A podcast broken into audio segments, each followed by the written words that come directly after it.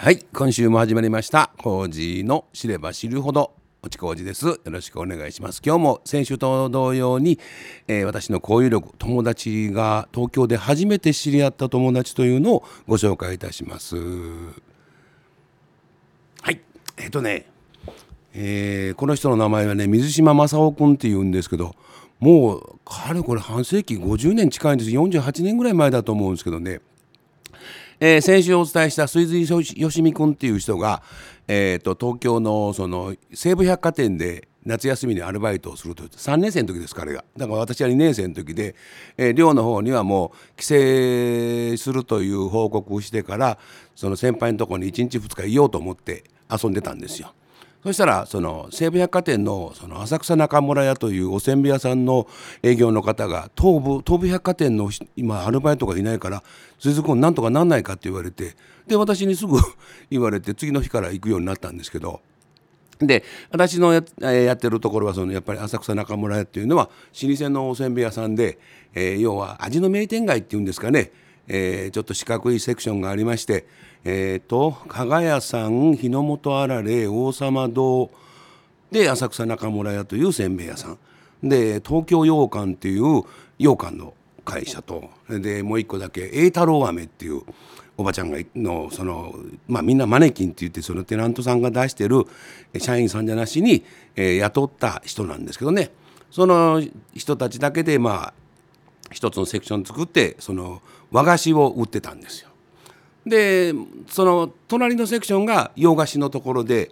そこにまあ今日話す水島正夫君っていうのがいたんですけどそれまではまあ行った時には全く分かんなくて23日してからかな。あの彼は神田西洋軒っていうあのマドレーヌっていうとても有名なお菓子があるんですけどね。それを売ってたんです。でそれと同じようにちっちゃいカップケーキも売ってたんですけどそれが棚からポロポロっと落ちたんです。私もちょうどそれ見てたもんだからどうしようかなと思って「兄ちゃん兄ちゃん一個落ちたよ」っつって言ったんですよ。だからまああのあ「ありがとうございます」って言うのかなと思ったらとことこと歩ってきてその、えー、カップケーキを取って私に向かって「念力で落としたんでしょ」って言われたんですよ。あこの野郎面白いやつだなと思ってねでなんか一気にそのなんか友達になってやろうと思って話しかけていったらまあ向こうも乗ってきてで私はもう東京より西の方の人の友達初めてなんですよって話になってで年を聞いたら私より2個下だったんですけどねまああの同じとこで働いてるから別に年の関係も気にしなかったし私が二十歳になるかならないかの時だったですからあ20うん二十歳だな二十歳の時だ。それであのまあ何日かそうやってその職場で会っててもうたまらなくなって。一人面白いやつがいるからお前今度遊びに行くかい？っつったら「あいいですよ」という話になって。で私は当然その水族さんのとこにずっと居候してましたから南池袋2丁目のいくら荘っていうとこだったんですけどね。そこは8畳間ですから結構広いあ6畳か。6畳で。その当時畳1畳が3,000円だったんですよ。だから1万8,000円ですよね。まあ安いっちゃ安いんですけどね。あのトイレだけは共同ですけど当然風呂なし。で簡易のその炊事場があるんですけどね自分の部屋に。でそこで、まあ、あの何を土地狂ったか男2人で、えー、自炊を始めたんですよ。いつもいつも食べに行っちゃつまんないからっつってでそこに、まあ、水島を呼んで「え今日飯作るから一緒に来なよ」って言ったら「ああいいですよ」と彼は東京生まれの東京育ちで練馬区っていうところに家がありましたからまあ電車で帰っても30分もかからないところですからいいですよって、まあ、泊まっていきようっていうようなつもりで誘ったんですけどねで、えー、っと帰ったら水津さんがなんか飯炊いてわけのわかんないもの作ってたんですよ豚肉かなんかあの醤油で炒めてお砂糖いっぱい入れてたんですよねだからその水島が手挙げて「あ僕キャベツの千切り得意ですよ」って言われて。であじゃあやってもらおうかっつってその台所でなんかタンタンタンタン音がしてたと思ったら急に止まって指くわえてんですよね。どうしたっつったら指切っちゃいましたっつって からあ大変なねっつって。でまああの時カットバンなんかなかった時代ですから絆創膏ってやつを巻いてでもうそこで見てなさいよって言って話になってまあ私も作ったんですけどまあそいつがそのなんかやけにそのノルマを課すんですよね。お米を1回で5合炊くんです。で2人で全部食べるっていうノルマなんですよ。でまあ普通にお茶碗食べて2杯半ぐらいあるんですよね。でおかずは死ぬほど作るしでお味噌汁はあの鍋1杯作ってこれは2杯飲まなきゃいけないとかもう訳の分かんないルールを決めて、まあ、3人になったからなんとか食べれたんですけどねでそれからなんかもうプーチンあこのプーチンっていうのはね面白いこいつのね,、えーとね高校生の時のあだ名らしいんですけどだから今のあのロシアの大統領のウラジミール・プーチンさんあの名前より私は以前からその水島正夫のプーチンの方をずっと覚えてるんですけどねこれってなんか聞いたらその階層ラスプーチンっていうあのラスプーチンってあのロシアにいましたね1800え1912年かなそれだと思うんですけどニコライ2世の時ですよ。でそれでその、えー、宗教家なんですけどそいつが履いてる靴に似てる靴を履いてたからなんか学校でプーチンってあだ名になったって聞いたんですけどねでいまだにプーチンプーチンってまあそのままもうずっともうもう50年近く使ってますからで彼も、えー、今治にね多分56回来たことがあると思います。えー、っと一番近い直近ではもう、えー、去年の7月に遊びに来ました。で1週間ぐらいかけて東京から自動車でちんたらちんたらあっちのあのなんだあのサービスエリアかなんかに止まってで高速通ったり下道通ったりしながらで釣り道具を持ってきて、えー、沼津辺りであの本投げてさびきで釣ったりしてたらしいんですけどね。でまあ電話かかるたんびにあと何日ぐらいで着きますとかっつってうちに来てそれでそれからどうしようかっつって話になってあじゃあスイズのとこ行くかって島根県ですから。でもまああそこの息子があの島根県の津和野町の役場にいましてねそいつがあのなんかコロナ対策のことをやってるらしいんでうち来ちゃいけねえって言われたんでしょうがないからじゃあ山口まで行って山口までおいでよっつって。で山口で、えー、3人でバカみたいな話を、まあ、昔の話をしながらあの飲んでたんですけどね急に何を土地狂ったからあの下関行こうって言うんですよ。おまあどっちみちこっちもね時間あるし何もないからじゃあ行きましょうやっつって何しに行くのっつったらあの水随が曰くあのクジラを食いに行こうっつって。なんか「え下関って風じゃないの?」っつったら「何も下関はクジラだよ。クジラがすごいんだから白長スクジラがたまにいるし長長スクジラだったらいるかも分かんないから」っつって。でもう何も計画なしに、まあ、私ら大概もう無計画で動きますから。で3人でピュッと行って。たまたまあの目をつけたところがお休みだってでしょうがないなっつってタクシーがいたからタクシーにとことこと言って「この辺でねおのなんか美味しいクジラ屋さんないですか?」って言ったら「駅前にあるから連れてやるよ」っつって言われて、まあ、当然お金払うんですけどね お金って、まあ、駅ってもう歩って5分ぐらいだったからこういう「小井さん1メーターだけどいいの?」っつったら「ああいい連れてあげるよ」っつって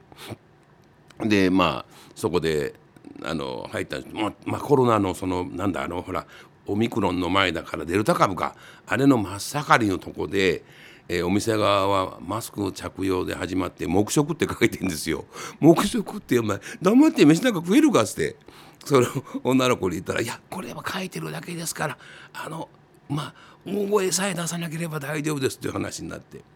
でまあささらかみさら食ったかな。とっても美味しかったんですよ。それで、えー、その日はもう、えー、帰ってで山口でまた一泊してそこで、えー、小郡か。小郡で一泊して、えー、白木屋さんっていうあの居酒屋に行って3人でお魚食べたりお肉食べたりしてで彼はそのまま島根に帰ったんですよね。でそれからプーチンとどうしようかって話になって寅さんの旅を巡ろうやって話になってまず岡山のあの備中高橋ですよねえー、あれ何作だっけかな忘れちゃったなもう、えー、竹下恵子さんが、あの、お寺の、えー、ご住職の娘さんのところに虎が行くやつですけどあの広あの、誰だあれほら賠償千恵子がさくらの旦那さんの前田議員広広がそこ出身だったっつうんでそこのお寺に行ったりなんかしてで次は、えー、辰野兵庫県のそこ行って、まあ、2人で、まあ、ゆっくりゆっくりその考えないで行ってで辰野であのあの時は太一喜和子だったっけな。あのお醤油屋さん東丸かなんかのお醤油屋でかいお醤油屋さんがあってその跡地があってそこを巡ってそれからどこへ行こうかって話になったらそうだそうだ丹後半島のあの伊根に行こうっていう話になって。で伊根町のあのなんだ湾の伊根湾のところなんですけどここがすごくてもうプーチンと2人であのね驚いたんですけどねえーと、宿を借りようと思うとその大勢で入るんじゃないんですよね。一棟借りなんですよ。何て言うんですか？だから旅館1個借り切るんですよね。で2人でいくらだっけな？1人1万1,000円だから2万2,000円って言われたからな。で料理もなる。でそのそこの宿主さんは料理を作ったり布団を引いたりなんかしながらあとは自分の部屋に帰自分の家に帰るんですよ。だからその旅館まるまる私らが借り切ってるんですけどね。ここは良かったですよ。もう本当にあの皆さんも1回でもいいからまあ行ってみたらいいと思いますよ。でまあかなり遠いんですよね。天橋立が皆さん有名だからあの若さんはそうだと思いますけどもうねあの稲は本当にいいとこでした。お魚も美味しかったしね。で、えー、たまたまその私らが行った時にはもう今日は休みにしようかと思ってたっつって言ったんですけどまあそんなに困ってるんでしたら結構ですよという、まあ、旅行案内所のところに行って聞いたんですけどね観光案内のところ行ったんですけど。だからこれといったあのお魚はないですけどそしたらみんな美味しかったね。本当にあれは感謝してます。いいことしてるとこういうことがあるんだなと思って、まあ、人生良き良きとも良きとも良きとも良き書物かな。うん、というのがもう僕にはもうひしひしと感じた時なんですけどね。でそっからどうしようかって話になってじゃあもう分かんねえからもう一条田に行こうと。福井県に行って。で東尋坊行ってそれから、えーと、下に降りてそのまんまも東京帰って東京でまああのあいつもら一人でこっち車で来て帰るのかわいそうだからじゃあ一緒に行ってやろうかっつって私もついて行ったんですけどねそのままねもう帰ろうと思ったんですけど。で帰りはそのままもう新幹線で帰ったんですけどねなかなかねあの電車もあの時思ったより人いましたね。なんかあのまあ飲食店もあれだったしあんなこともあったと思うんだけどそれなりにあの乗客もいたしえ、どこ行ってもそれぞれ人はいましたけどまあ観光客はいなかったですね要は外国の人っていうんですかインバウンドっていうのは全くなかったからそれが良かったんで以前ほら北海道行った時なんかはもうあのどこ行っても中国の人がいっぱいいてあの見ようにも見えない観光地って物が見えないなんてこんなのつまんないことないなと思うぐらいのことでしたけどね。でえー、っとで、えー、っとあの例のあのラスベガスでえー、新婚旅行に来た松下を呼び出して東京で3人でずっとあの時はそうだあの外食はできなかったんですよ。うん、飲食店に立ち入り禁止みたいな形で全店休業だったのでコンビニ行って缶ビールいっぱい買ってウイスキーとか買ってそれで中でずっと2人あのプーチンの家で飲んでたんですけどね。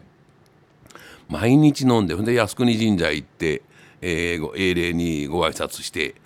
これでなんだろう2日か3日いたのかな。でちょちょっとまあ息子が東京にいるから東京にあってあいつに会って親戚行ってそのまままあ帰ったんですけどね。まああいつとはもうもうね半半世紀のお友達ですけど私が一番最初に知り合った東京出身の男の子でした。はいそういうことでして今月まあ今週ちょっとこれねベラベラベラベラ話しましたからあれなんですけどなんか一曲かけたいと思いますけど、まあ、今回は、えー、これで終わらせていただきます。また来週もよろしくお願いします。ありがとうございました。おちこおじでした。